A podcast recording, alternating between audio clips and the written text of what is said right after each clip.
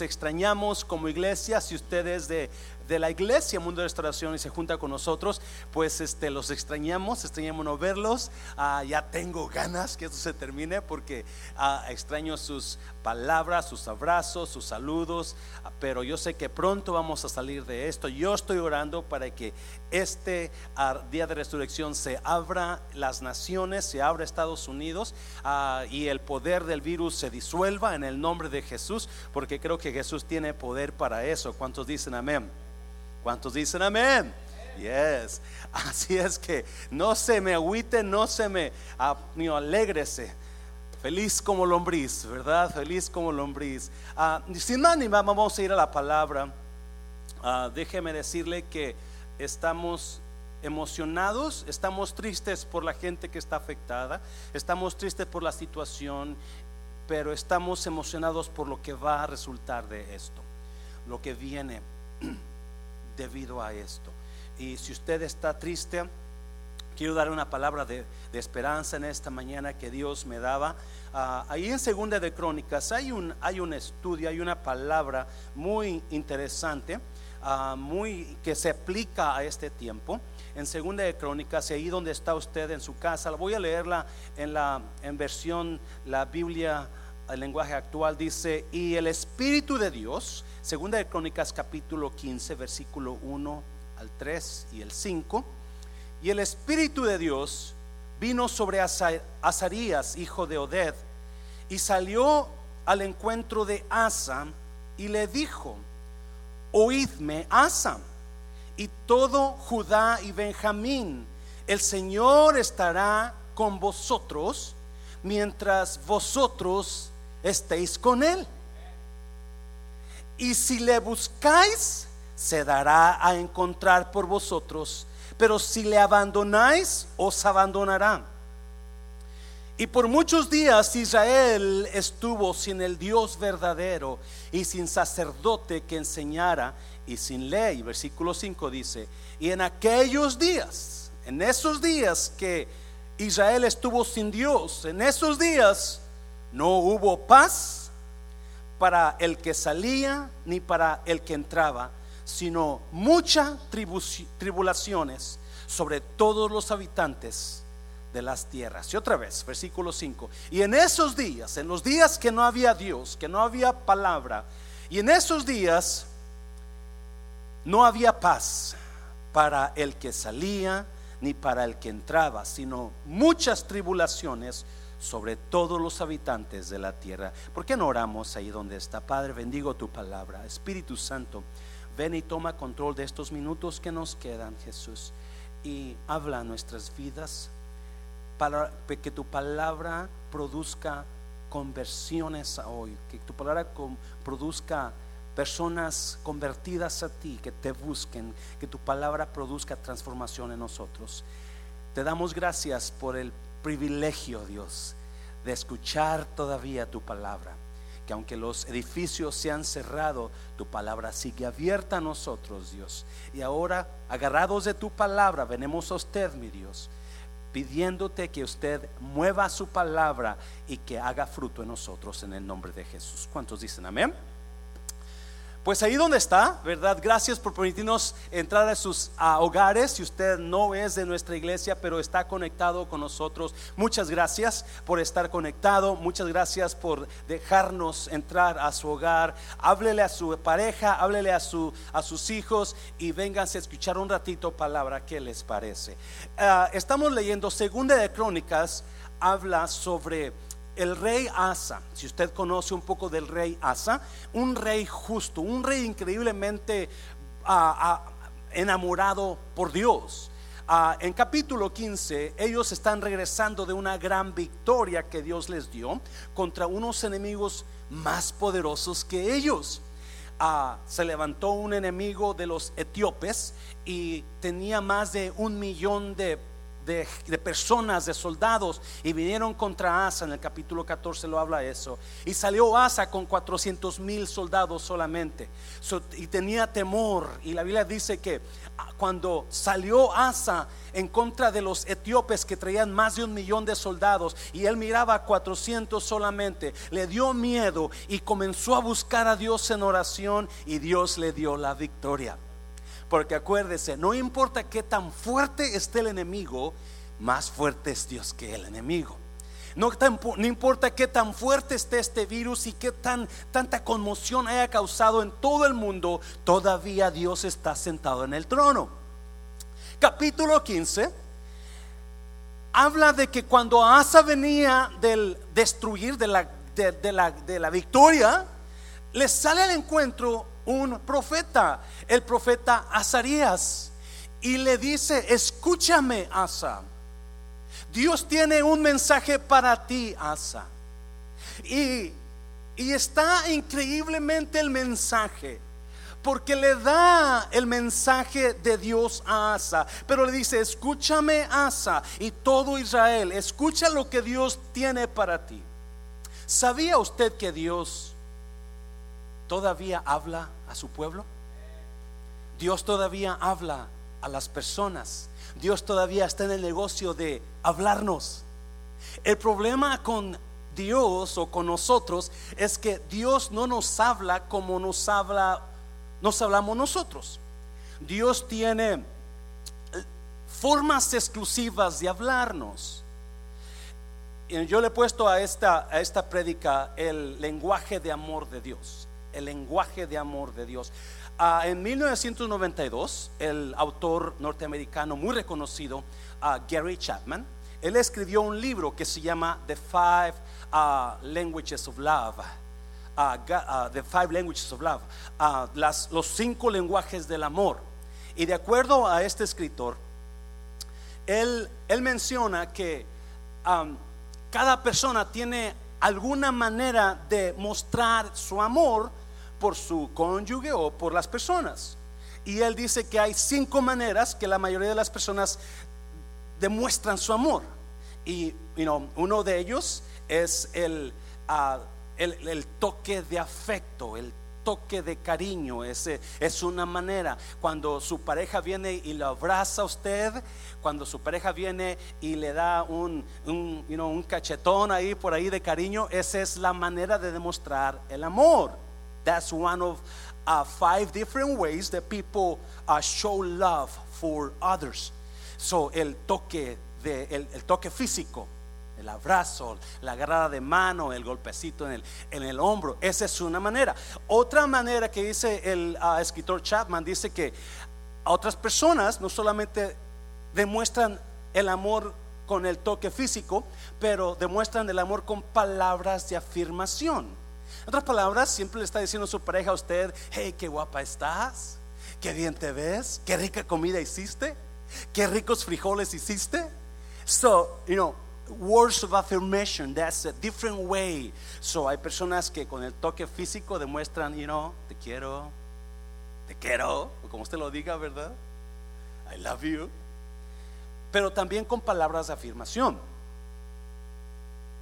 No le están gritando a la pareja, no, le están afirmando a su pareja. La otra manera que el doctor Chapman dice que, que ah, personas muestran su amor es dando regalos. Dando regalos. Y cuando su pareja le trae regalos a usted, entonces su pareja le está diciendo, te amo. Cuando su pareja le está tocando, abrazando, tocando, su pareja está diciendo, te amo. Quizás no lo puedan decir, pero están diciendo, te amo. Otra manera de, de, mostrar amor, de acuerdo a este escritor, es tiempo de calidad. A su pareja le encanta pasar tiempo con usted. No solamente que va con los amigos o con las amigas, o no solamente está en el celular todo el tiempo con las amigas, pero está, le quiere, y no, vente, honey, vente, vamos a pasar un tiempo juntos. Vamos a caminar un ratito, vamos a tomar un helado juntos. Esos son señales que, hey, This person loves me. Esta persona me ama. Son las muestras. otra manera, la última, que es no solamente es ah, toques de cariño, afección, regalitos o ah, palabras de afirmación o tiempo, pero también actos de servicio. Cuando su marido saque la basura afuera, le está diciendo, te amo. Actos de servicio donde... So, esos cinco lenguajes son las personas que, que usan para decir, I love you. Those five different languages are what people use to show others that they love them. Y so, yo miraba esta escritura y decía, wow, ese es el lenguaje de Dios. Mi papá a mi mamá le decía, para decirle te amo o para demostrarle su cariño, le decía, Bartola. Oye, Bartola, ahí te dejo estos dos pesos, pagas la renta, el teléfono y la luz. ¿Cuántos se acuerdan de esa canción? Si usted se acuerda de esa canción, usted está viejito, ¿verdad? So, esa era lo que usaba mi papá, esa era su manera de decir, te amo, te amo. Porque muchas gentes no saben decirlo, pero lo expresan de esa manera. No, ¿cuál es el lenguaje que Dios usa? Porque aquí en esta palabra hay, un, hay, unas cosas que Dios está haciendo, gritándole a Israel, gritándole a usted, te amo. Quizás no le diga Bartola, quizás no le dé sus, sus, empujitos de cariño, quizás, pero le está gritando a usted, I love you. Él es, aún que estás pasando en este tiempo, te amo. So, Dios está hablándole aquí. Y número uno, rápidamente voy a ir ahí a, la, palabra porque estoy emocionado por lo que Dios le va a hablar y nos va a hablar en esta noche. Y mirando la historia, me di cuenta de tres cositas aquí. Me di cuenta de tres cositas poderosas que yo creo se acomodan a lo que estamos viviendo ahora.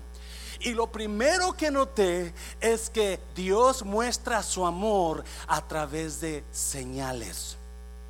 Dios nos habla a través de señales.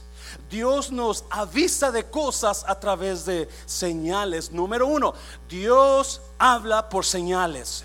Dios habla a través, you know, He speaks to us through signs. He speaks to us, show, not with details, but with flashes. Dios no nos, escucha bien por favor, Dios no nos habla con detalles, sino con destellos. Se lo voy a repetir. Dios nunca nos habla con detalles, sino con destellos. El problema es que nosotros no agarramos el mensaje, eh, no agarramos la onda. You know, we don't get the point. We miss the point most of the time. Y yo estaba mirando la situación que, que estamos pasando y estaba mirando las, las noticias y la gente y hablando y esto. Y decía, wow, they're not getting the point. They're missing the point. No están agarrando la onda. Y eso es lo que me temo. Escucha bien, iglesia. Que usted está agarrando de Dios de esta situación. ¿Qué es lo que usted está recibiendo de Dios? Porque me temo que muchos de nosotros no estamos agarrando el punto. I'm afraid that people are not getting the point. I'm not I'm afraid that people are not listening to God's voice. Yo siento que, que, que la gente no, hay tantas cosas tonteras que la gente está diciendo, no, pues es que los chinos odian a los americanos y por eso el virus, no, pues es que Trump, es, no, es que Rusia, y es que Rusia dice que América, y es que, wow, we missed the point. Dios está en el negocio de hablarnos. Hebreos capítulo 1 dice que en los antiguos tiempos habló por los profetas y ahora habló por está hablando por su hijo. Porque Dios todavía habla y Dios no. El problema con Dios es que no nos habla a través de detalles. No nos dice, tú te vas a casar con aquella güerita, aquella que tiene curvas, aquella. No, no, no, no. Ya cuando acordamos, ya nos casamos con la chimuela, con la que no me gustaba. Because God does not speak with details. Dios no habla con detalles, pero sí habla con destellos. Dios te habla con destellos, Dios te muestra cosas. Lo importante es estar listo para cuando Dios nos hable. Y déjame decirte una cosa, Dios nos está hablando ahora. Dios nos está hablando ahora. Y en el versículo 3, versículo 3, punto número, versículo 3 y 5 nos da la, la señal. Nos da la señal. Versículo 3 dice así, durante mucho tiempo Israel estuvo sin verdadero Dios, sin sacerdote, ni instructor y ni sin ley. Versículo 5, en aquellos tiempos, en esos tiempos, nadie tenía paz y todos los habitantes de los países, de las naciones, vivían continuamente sobresaltados. Señal, gente, Dios te está hablando por señales. Dios te está hablando por señales. En esos tiempos que no había Dios, en esos tiempos que los sacerdotes no estaban predicando, en esos tiempos que no había temor, no había paz tampoco. Gente, gente, gente. No había paz tampoco. Señal, señal, señal. Pare de escuchar tanta tontera y escuche a Dios. ¿Qué está hablando Dios? ¿Qué está diciendo Dios? Una vez escuché la historia de un señor, Pancho. Pancho tenía un perro. A Pancho le gustaba cazar. Y una vez aburrido, pienso que estaba en cuarentena también, este, agarró a su perro y agarró su rifle y, le dijo a su perro, hey, vamos a, cazar patos. Y se fueron a la laguna. Ya estaba Pancho escondido, listo con su rifle cuando pasaron los patos y, de repente viene una parvada de patos a media laguna encima y Pancho agarra la escopeta y ¡pum! Ya viene un pato cayendo, ¡cam! cae en la laguna y de repente el perro de Pancho ve al pato en media laguna y, Juan ve al perro y dice, ve agárralo.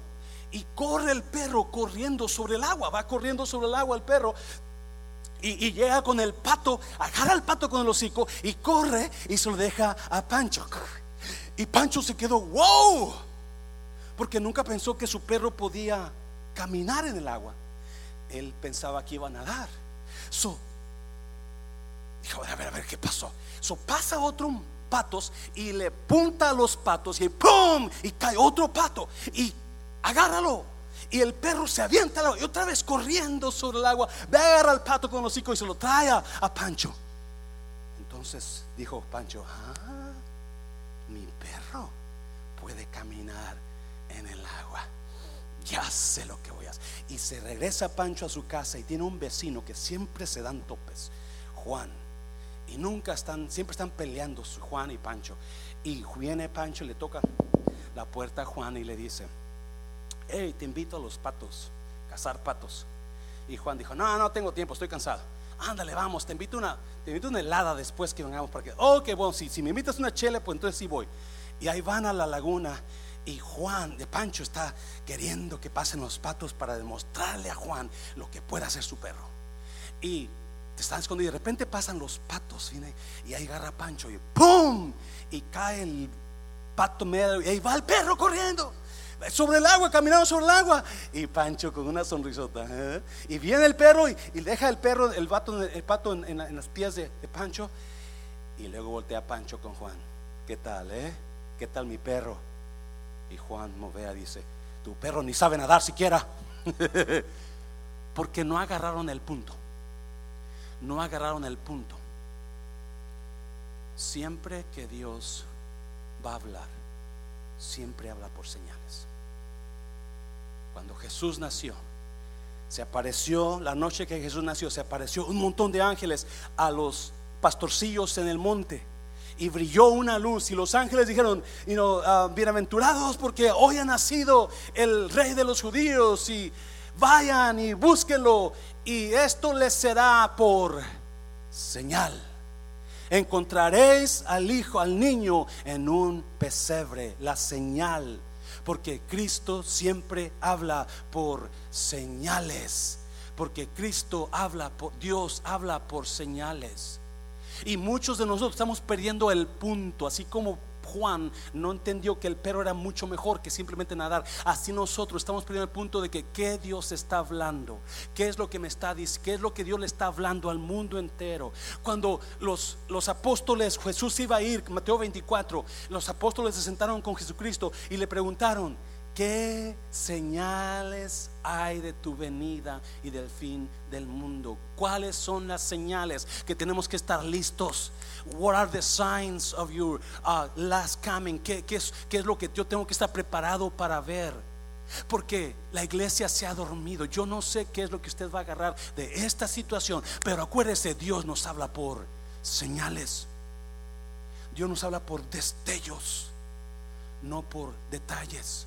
Dios nos enseña algo aquí, Dios nos enseña algo allá, Dios nos trae un sueño aquí, Dios nos revela algo acá, porque eso es lo que hace Dios, Él habla por señales. Y Jesús les comienza, cuando ellos preguntan cuáles son las señales, y Jesús comienza una lista, Mateo 24, léala después en su casa. Y habrá guerras y terremotos y pestes, viruses, coronaviruses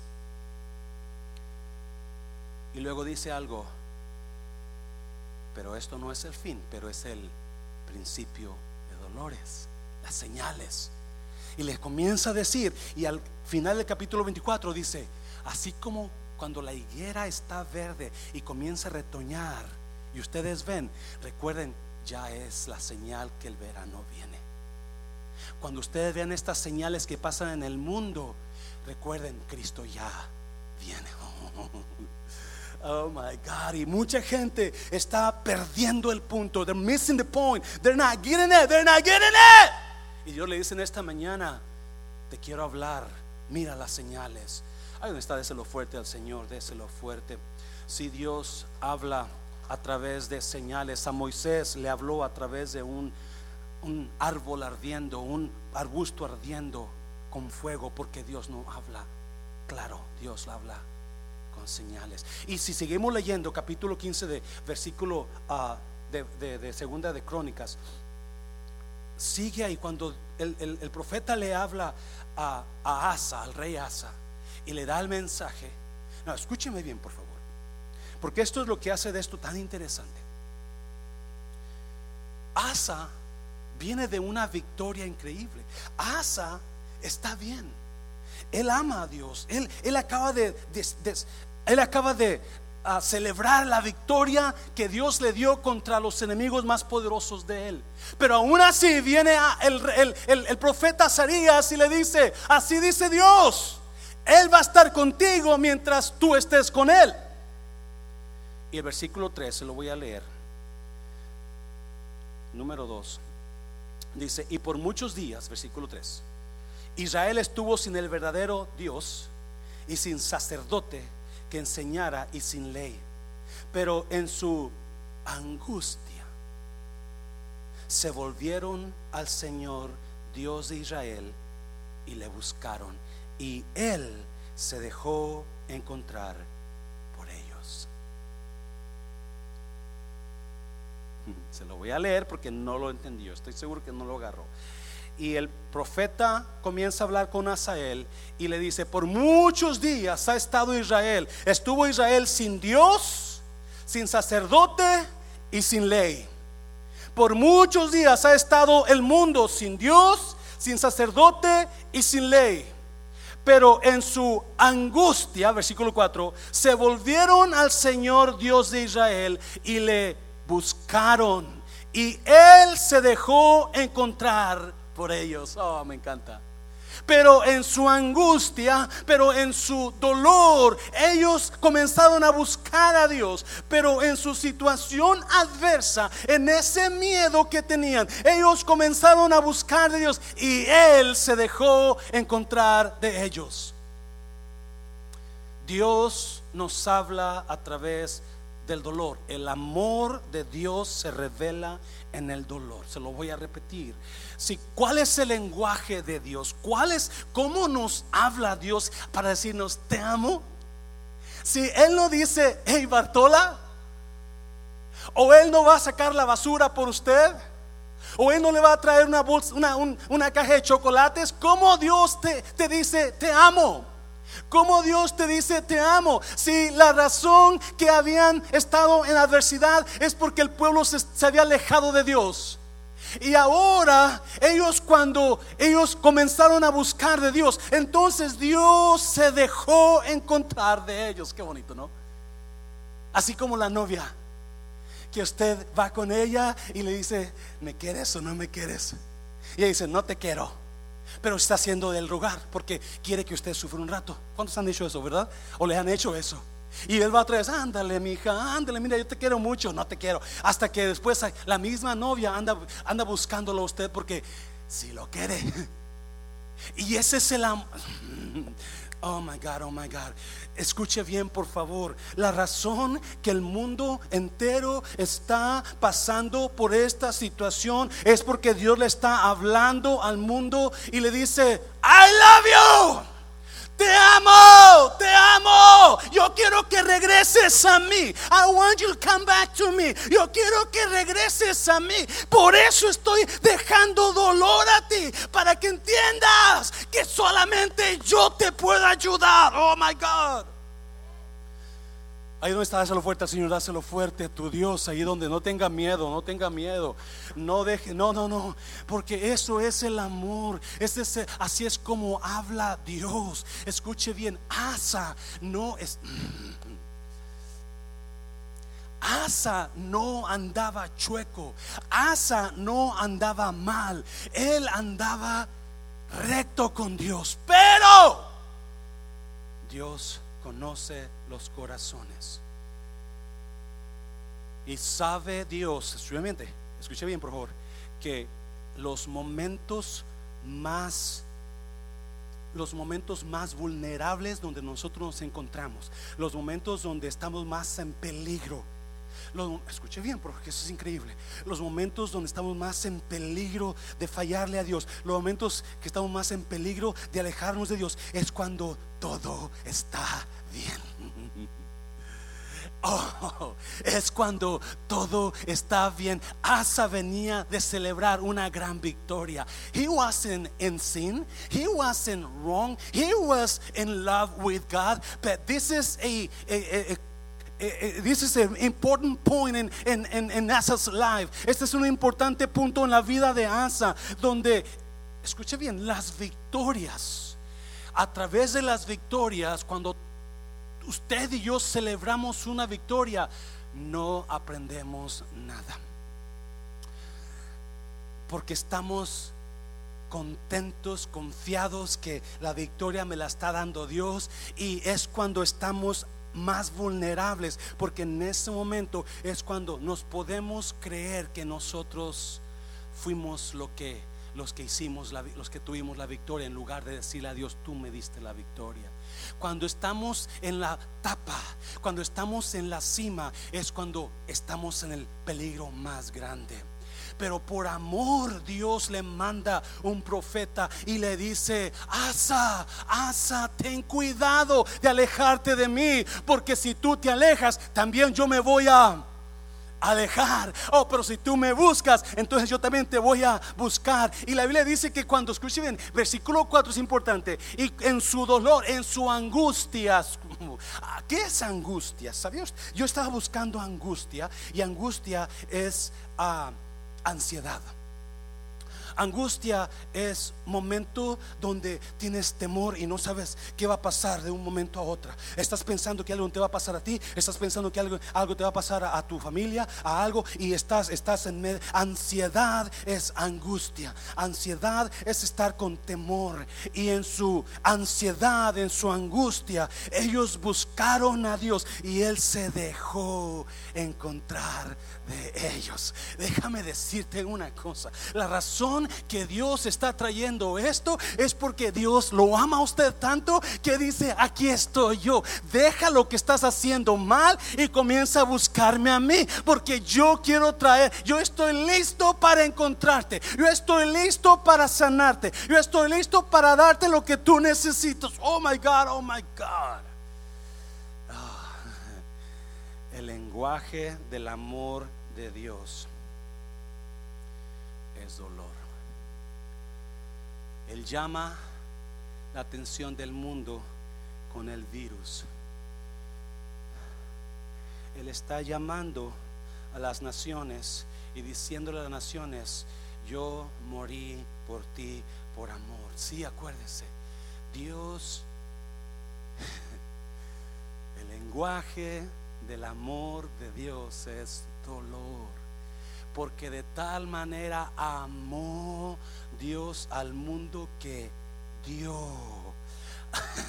Porque amó, sufrió. Porque amó, dejó que lo mataran. Porque amó, dejó que lo que lo chicotearan, que la palizaran, que le jalaran, que lo casi lo mataran por amor. The, language of God is love. God's language of love is pain. God's language of love is pain. El, el amor y el mundo entero está perdiendo el mensaje de Dios, así como Juan y Pancho y el perro no están entendiendo, Dios está hablándonos. Hay una historia increíble. Es más, vamos para allá. Juan capítulo 11. Juan capítulo 11.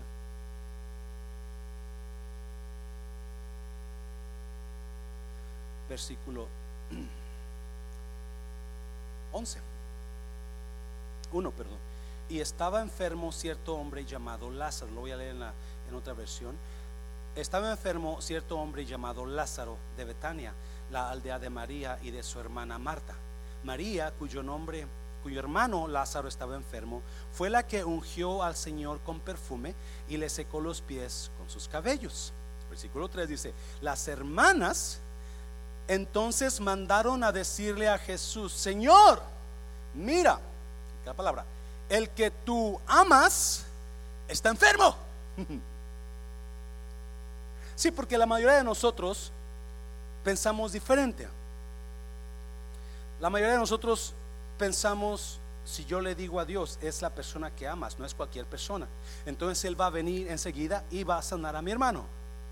Es Lázaro el que tú amas, él, no, no Lázaro el vecino, no Lázaro mi primo, no, el, mi hermano el que tú amas. Because Martha is sure Jesus is going to come running right away. Marta está segura, Jesús va a venir. Enseguida cuando diga, es Lázaro, no es el vecino, no es mi, jefe, no, no, es Lázaro mi hermano, el que tú amas. Lázaro el que amas está enfermo. Mira, versículo, el siguiente versículo.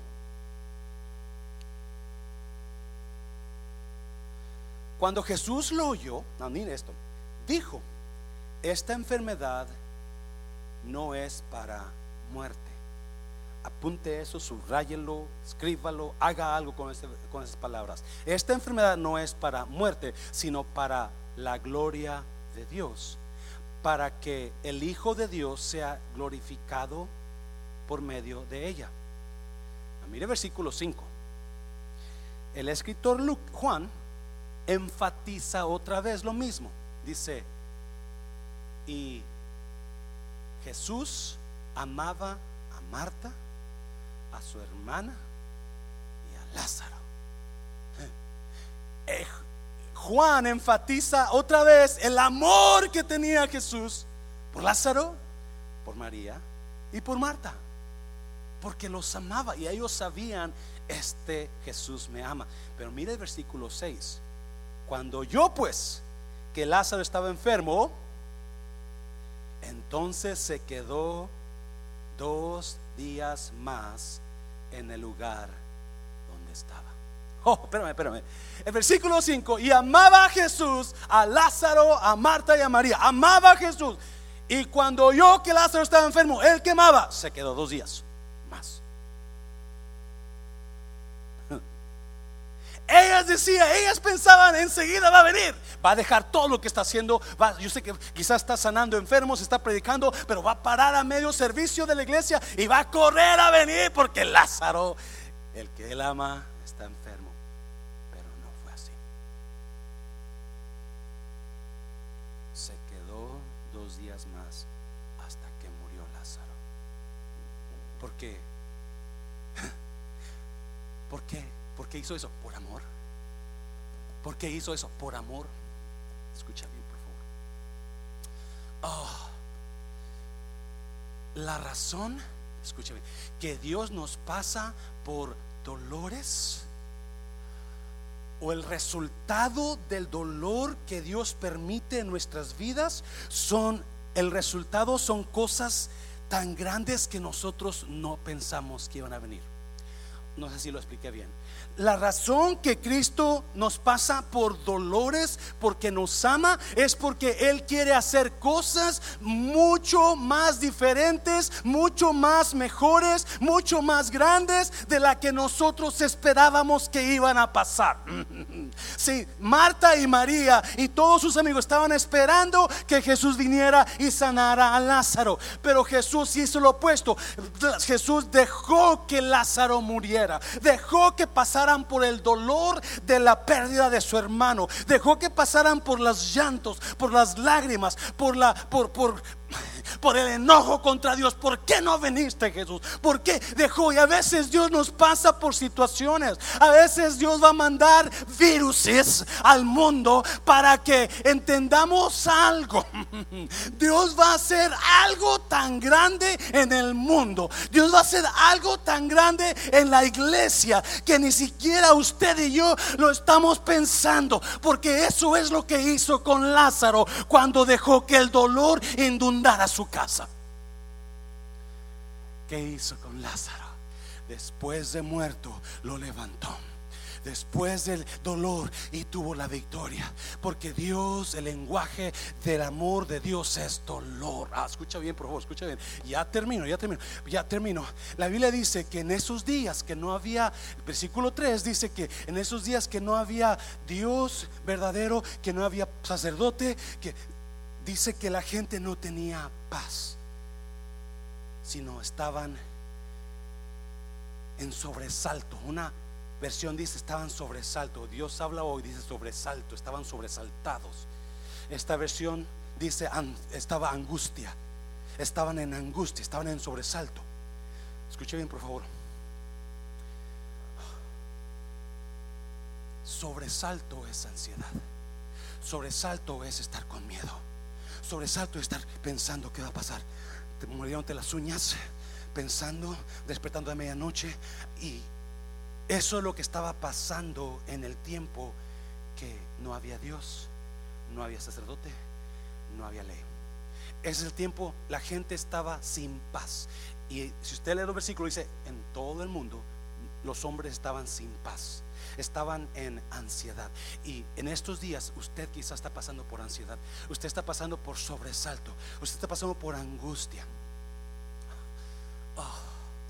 Y usted no puede dormir, usted está espantado, espantada, usted no sabe cómo va a terminar todo esto, porque es la pregunta de eso. Pero Dios, el siguiente versículo dijo bien claro, y en su angustia ellos buscaron a Dios y Él se dejó encontrar por ellos.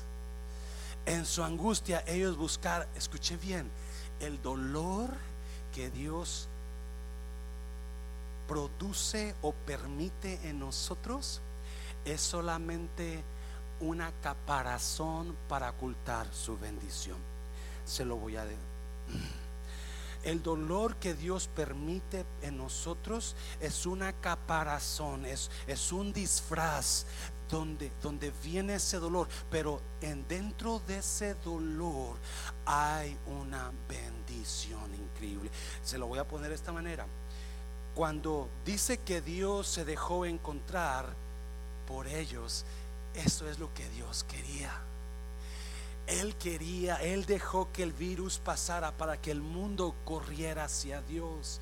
Y Dios no los iba a decir que no. Dios no, no iba a ser como Kiko Mm, chusma, chusma, chusma. No, él, él, Dios no es así.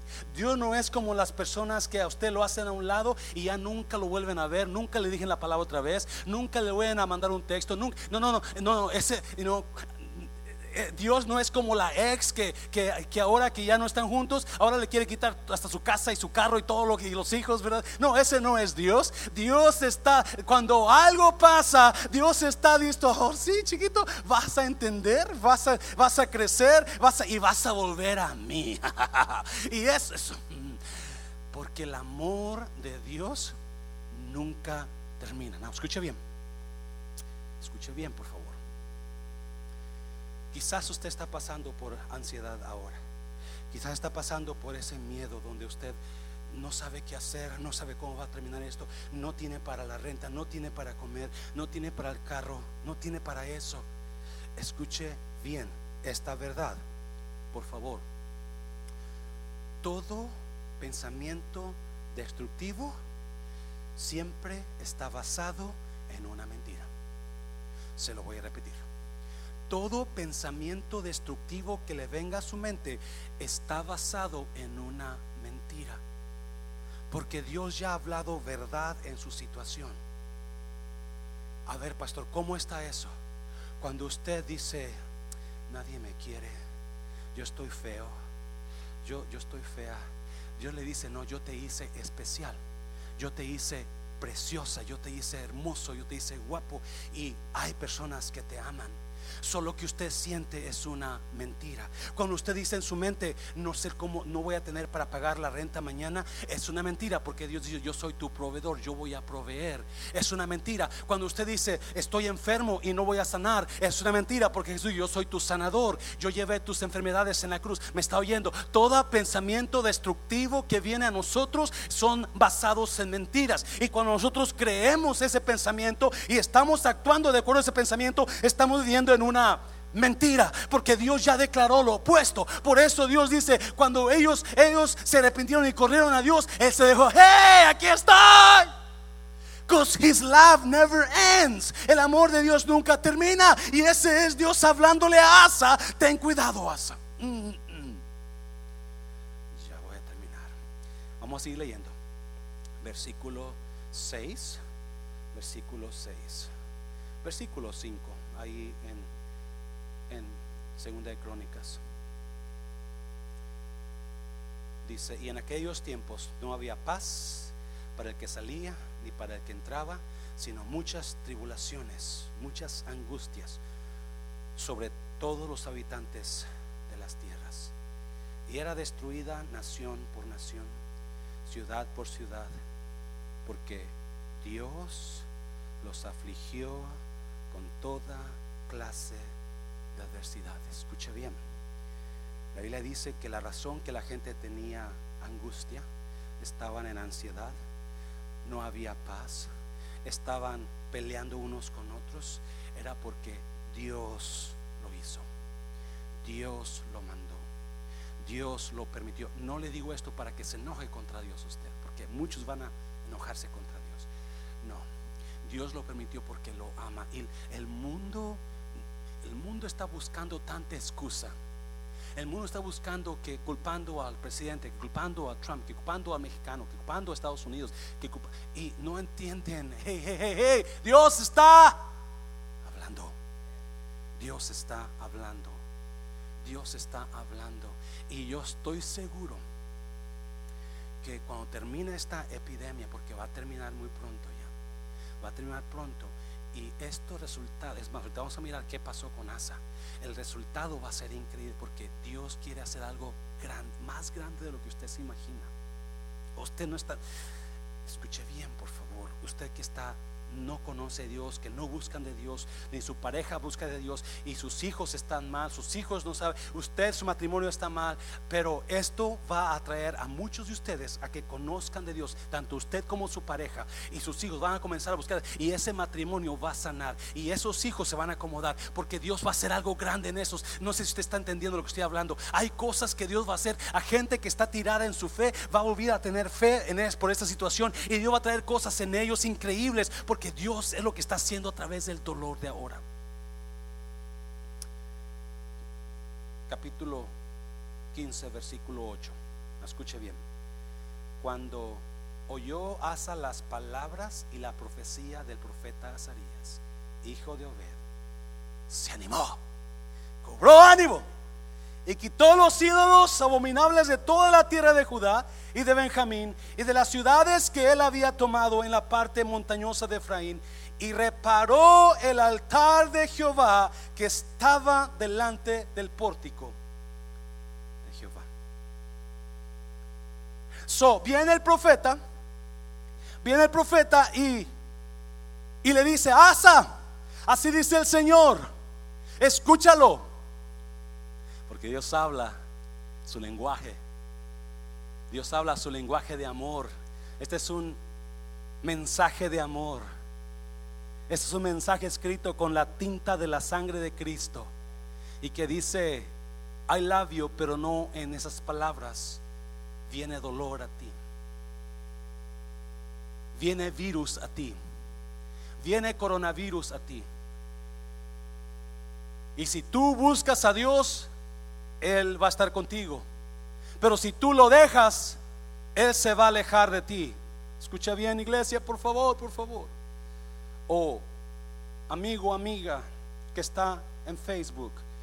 El simplemente hecho de decir el Padre Nuestro para que esto se acabe no funciona así. El simplemente hecho de que usted haga una manda a, su, a su santo jurido no funciona así. El, simplemente hecho de que usted ya, ya se juntó y hizo una oración con su familia no funciona así.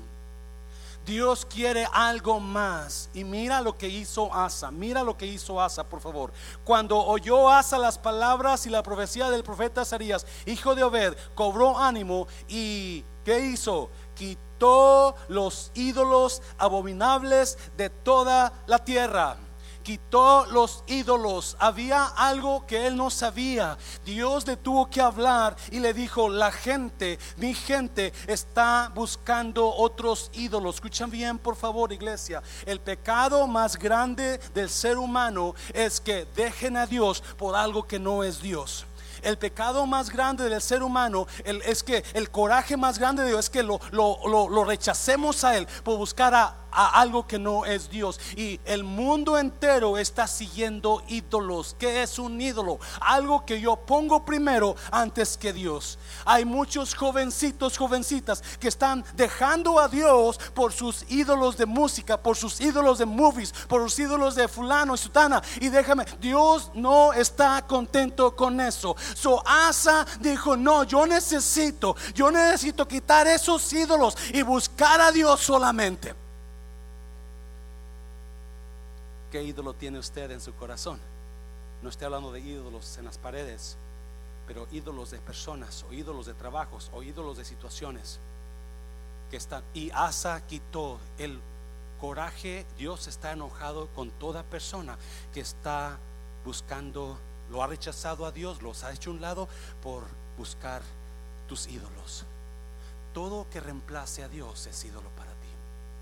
Hay muchas personas que su trabajo es su ídolo muchos trabajos que, muchas personas que su educación es su ídolo, su profesión es su ídolo, su departamento favorito es su ídolo. Y Asa quitó lo, pero no solamente hizo eso, mire. ¿Y qué más hizo? Y también restauró el altar. Restauró el altar de Jehová. Escuche bien, ya voy a terminar, ya voy a terminar. Asa quitó lo malo, pero no se quedó ahí. Quitó lo malo y mejoró lo bueno. Se lo voy a repetir. Lo que me encanta de Asa es que quitó lo malo y mejoró lo bueno. Mucha gente nada más quita lo malo, pero ahí se quedan. Ya no toman, ya no se drogan, ya no andan con otras mujeres u hombres, ya no echan mentiras, pero ahí se quedan. No mejoran lo bueno. Asa quitó lo malo, quitó los ídolos y también fue y reparó el altar. oh my God, oh my God. Oh, sí, hay personas que vienen aquí a la iglesia, ya quitaron lo malo, ya no hacen lo mismo que hacían antes, pero simplemente vienen y aquí están nada más, pero no están mejorando lo bueno. No está, y Dios está, escuche bien por favor, si a alguien, escuche bien, le ha afectado esta virus es a las iglesias. Dios le habla a Asa y dice, no había Dios, no había sacerdote y no había ley. No, Estados Unidos tiene muchos sacerdotes, apóstoles, pastores, pero hay un peligro en la iglesia de hoy. Hay un peligro en la iglesia de hoy. que muchos sacerdotes y pastores y apóstoles no están dando la palabra de Dios. Y Dios quiere hablar claro a la iglesia de Dios y decirte, no creas que si me encantan esos textos y nada tocará y mal no tocará tu morada y no te va y no te va a afectar. Pues lo siento mucho, pero Dios está hablando ahora porque le está afectando. Le está afectando a usted, aunque sea iglesia de Dios, porque Dios está hablando a la iglesia. Dios está hablando a los presidentes, a las naciones. Dios está hablando a esa persona que está alejada de Dios. Está hablando Dios y, Dios y Dios quiere ahora y Asa vino y reparó el altar. No, acuérdese, hace dos semanas Dios me dio una palabra de David que también trajo un virus Dios al pueblo. ¿Alguien se acuerda? Y Dios trajo ese virus y murieron 70 mil personas en la nación de Israel. 70 mil personas. Y Dios viene y le dice al profeta Gad y le dice, ¿qué voy a hacer ahora? Y Dios le dice, hazme un altar. oh my God, oh my God. Y ahora está pasando esto, la gente no tiene paz, la gente está en angustia, la gente tiene miedo porque está pasando este virus y Dios viene y le dice ahora, repara el altar, restaura el altar. Oh, no, no, no es suficiente que usted dejó de tomar, no es suficiente que usted dejó de maldecir. No, no, ahora ¿qué está haciendo para mejorar lo bueno? ¿Qué está haciendo para mejorar su relación con Dios? Mm. Vamos a ir leyendo porque ya, ya voy a terminar. Versículo 9. Después reunió a todo Judá y Benjamín y con ellos los forasteros de Efraín, de Manasés y de Simeón. No, mire, porque muchos de Israel se habían pasado a él, viendo que Jehová, su Dios, estaba con él. oh, Oh, mucha gente se vino, mucha gente dejó donde estaban, se, se, se, movieron de donde estaban porque escucharon, algo está pasando en Judá, algo está pasando en Israel. ¿Qué es lo que está pasando? Dios está con ellos, Dios está con ellos. Y vino mucha gente y se agregó a Asa porque miraron algo diferente en esa nación. Dios estaba con ellos déjame decirte, no importa cuánto virus ataque al mundo, mientras Dios esté con usted, nada le va a pasar. Es más, ahora quizás estamos un poco con miedo, ahora quizás se nos ha quitado, se nos ha quitado finanzas, se nos ha quitado la, la oportunidad de juntarnos como iglesia, pero viene un momento donde Dios va a traer tanta gente, Dios va a traer tanta ayuda, porque Dios está con nosotros. Aleluya. Dáselo fuerte al Señor, dáselo fuerte. No importa que usted está... Mm, mm.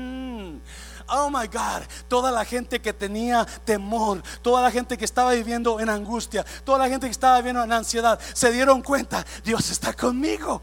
¿Qué le voy a temer a quién? ¿A quién voy a tener miedo? Dios está conmigo, porque cuando Dios está con usted, no importa qué enemigo venga contra usted, no importa quién le quiera hacer daño a usted, mientras Dios está con usted, Dios lo va a respaldar a usted. Mm. Dios está con usted, toda enfermedad se va. En el nombre de, te lo voy a repetir, cuando Dios está con usted, puede estar enfermo, pero hay sanidad en Cristo Jesús. Cuando Dios está con usted, no importa en qué situación económica esté, Dios lo va a bendecir después. Cuando Dios está con usted, Dios le va a dar luz a usted y lo va, a traer gente que lo van a apoyar a usted. Cuando no, Dios no mira lo que usted conoce, Dios no, no mira lo que usted tiene, Dios mira a quien tiene. Y eso es lo que estaba pasando con Asa. Dios estaba con él. Y porque Dios estaba con él, Dios no lo quiere perder y le da palabra. Asa. Si tú te alejas, yo me voy a alejar. Hay gente que está con temor ahorita porque usted sabe que está alejado de Dios. Usted sabe que está alejada de Dios. Usted podrá decir el Padre Nuestro de memoria, usted puede decir cien aves Marías de memoria, usted podrá decir you know, María Inmaculada de memoria, usted podrá decir, yo no sé qué podrá decir la oración de la Santa Muerte de memoria, pero si no está Dios con usted, usted tiene miedo. Si Dios no está con usted, preocúpese. ¿Qué está haciendo para restaurar el altar? Porque en cada virus que Dios mandaba siempre termina hablando de un altar. A David le dijo, hazme un altar. A Asa le dijo, restaura el altar. Y esto es para usted, cristiano. ¿Cómo está tu altar con Dios? Si mucha gente está tomando esto tiempo como vacaciones para no buscar a Dios. No, no, no, eh, acabo el pastor va a estar ahí, pero yo no, no, está, no, no, se siente igual. No, no, no, no, no. ¿Cómo está su Ahora es el tiempo que debe de buscar a Dios. Ahora, ahora. Mira, mira, mira, ¿qué pasa? Ya termino. Vamos a leerlo porque está increíble. Se versículo 10. Se reunieron pues en Jerusalén en el mes tercero del año decimoquinto del reinado de Asa. Y en aquel mismo día sacrificaron para Jehová del botín que habían traído 700 bueyes y siete mil ovejas. Un altar, acuérdese, ¿qué es un altar? Un altar es un sacrificio a Dios. Algo que le cuesta a usted, se lo voy a repetir. ¿Qué es un altar, pastor? El altar a Dios es traerle a Dios todas aquellas emociones que me hacen gritar, que me hacen odiar, que me hacen no perdonar, todo, y, y, decirle a Dios, aquí están mis emociones, tú gobierna en mi corazón, Dios. Ese es el altar, algo que le va a costar a usted. Hay, hay gente que batalla con emociones, que batalla con el enojo, que batalla con las palabras, que batalla con perdonar. Eso es lo que Dios está diciendo, hazme un altar y trae esas emociones a mí y deja que yo reine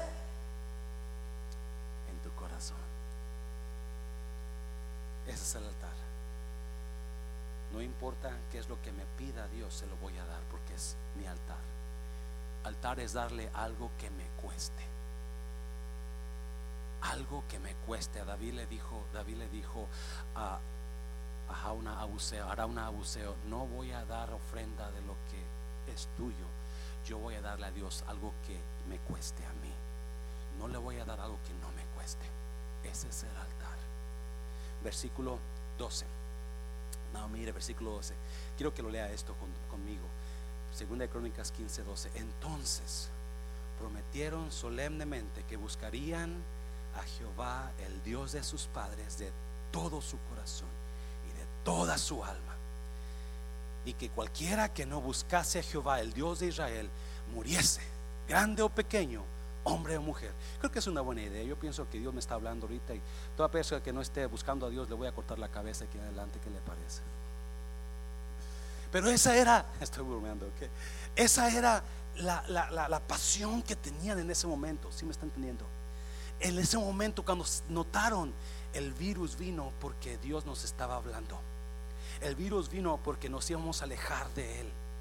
Ahora entienden, no queremos estar sin Dios. Y prometieron, versículo 13, y que cualquiera que no buscase a Jehová, el Dios de Israel, muriese, grande o pequeño, hombre o mujer, 14. Y juraron a Jehová con gran voz y júbilo, al son de trompetas y de bocinas. Todos los días de todos los de Judá se alegraron de este juramento porque de todo su corazón lo juraban y de toda su voluntad lo buscaban y fue hallado de ellos y Jehová y Jehová les dio paz. No, lo agarró. Y Jehová les dio paz.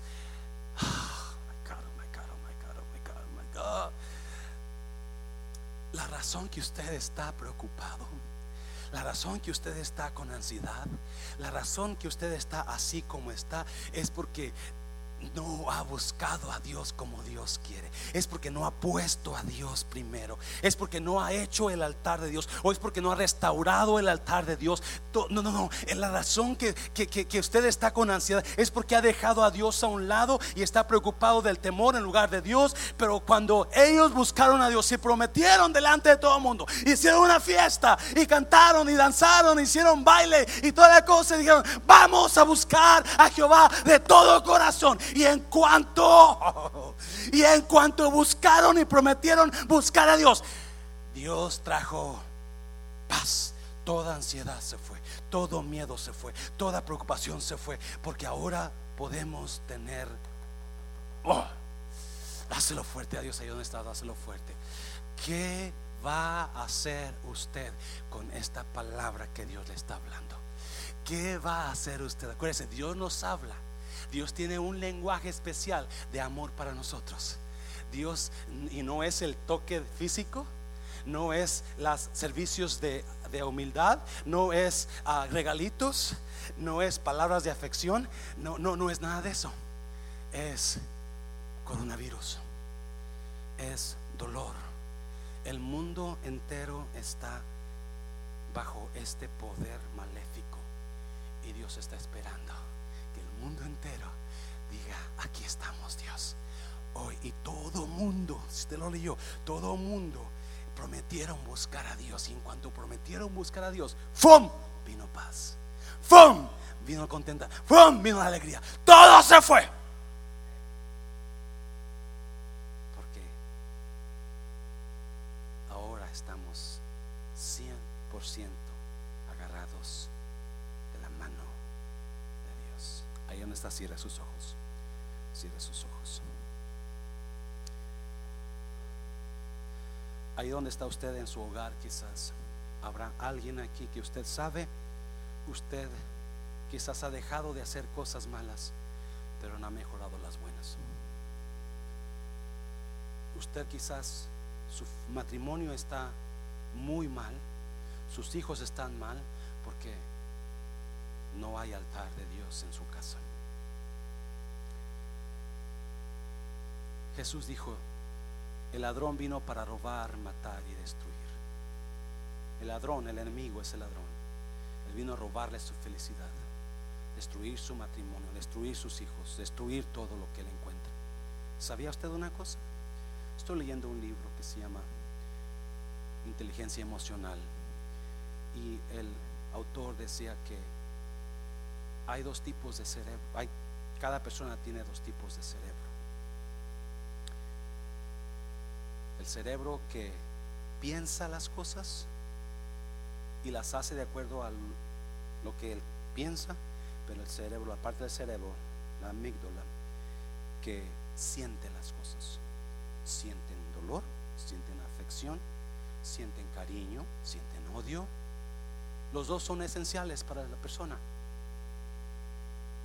Pero sabía que las víboras no tienen la amígdala no tienen la parte donde sienten afección, sienten afecto, ellos no sienten eso. Las víboras no sienten eso. Y las víboras, dice el escritor, aún los hijos de las víboras, los, los víboritas, cuando nacen tienen que huir de la madre porque la madre si las ve, las, se las come, se las traga. Esa es la víbora. No siente cariño, no siente afección, no siente amor, no, no, no la víbora es incapaz de sentir cariño.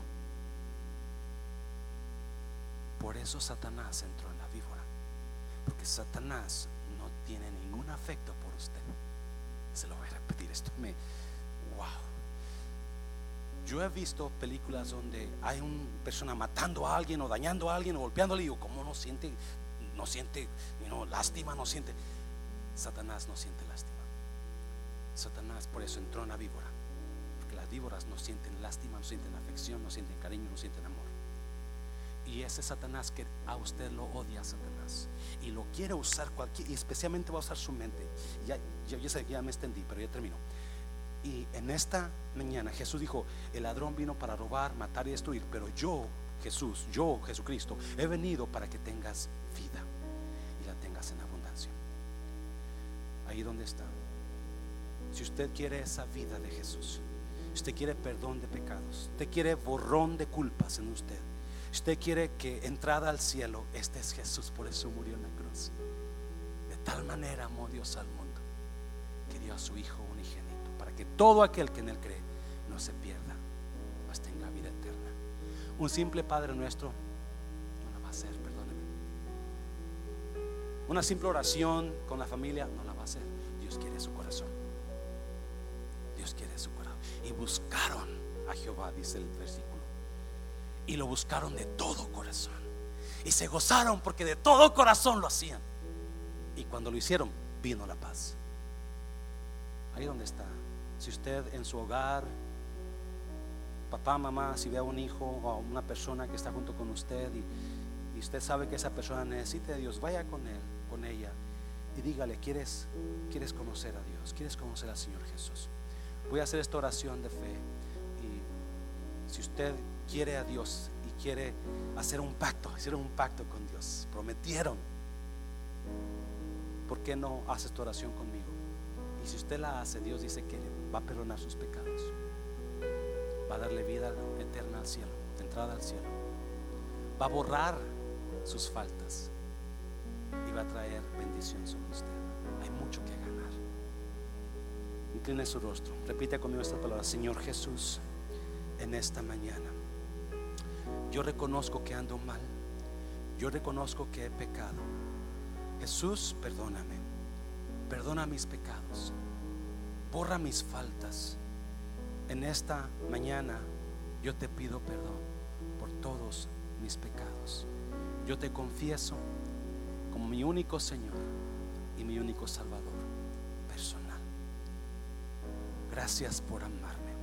Ahora Jesús te pido que pongas paz en mí. Cuida a mi familia de todo peligro, de todo virus. Te pido por ellos. Ayúdame a buscar de ti. Amén. Dios le bendiga. Si usted hizo esta oración ah, de fe, usted es una nueva criatura en Cristo. Conéctese con nosotros para que aprenda más de Dios. Y cuando abramos la iglesia, usted vive aquí alrededor, véngase pronto. Queremos tener un día, de, un servicio de glorioso, de júbilo, ah, porque vamos a abrir la iglesia, vamos a estar juntos una vez más. Los extraño, iglesia, te amo mucho. Espero verte muy pronto, abrazarte muy pronto. Ahora me impiden abrazarte, pero el día que ya no me impidan, te prepárese porque lo a estar fuerte. Dios te bendiga, bendiciones.